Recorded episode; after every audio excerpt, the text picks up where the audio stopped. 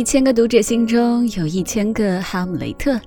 那这期节目呢，千木就来挑战一下莎士比亚的著名戏剧《哈姆雷特》第三幕第一场的一段经典台词：“To be or not to be, that is the question.”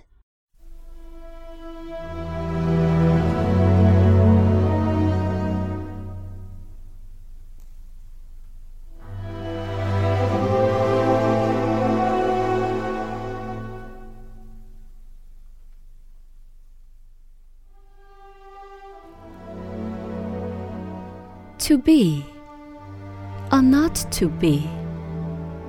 That is the question.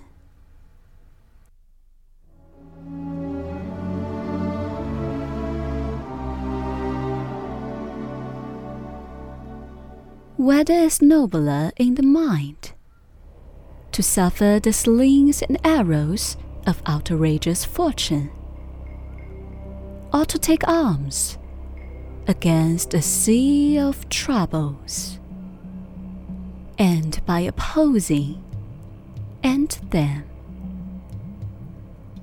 To die, to sleep no more,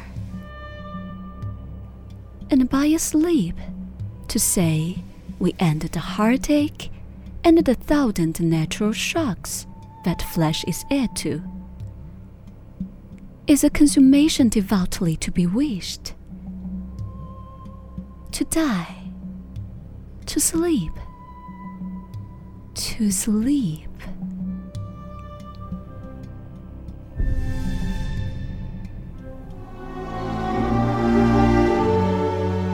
Perchance to dream. Ay, there's the rub.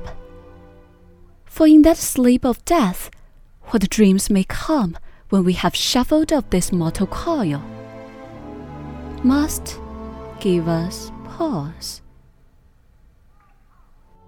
This the respect that makes calamity of so long life. For who would bear the whips and scorns of time?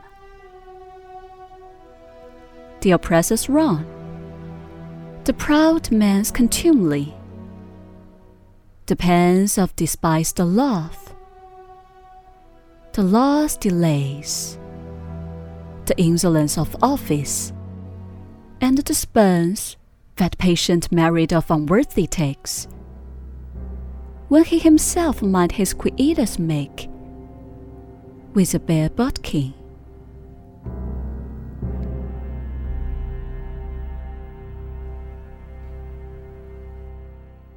Who would fardels bear to grant and sweat under weary life. But that the dread of something after death, the undiscovered country from whose bourn no traveler returns, puzzles the will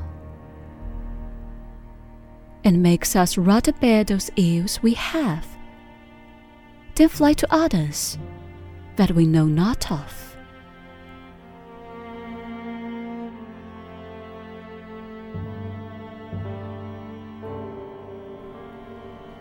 Thus conscience does make cowards of us all.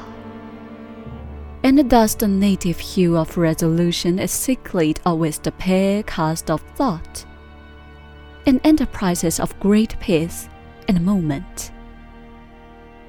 With disregard their currents, turn awry, and lose the name of action.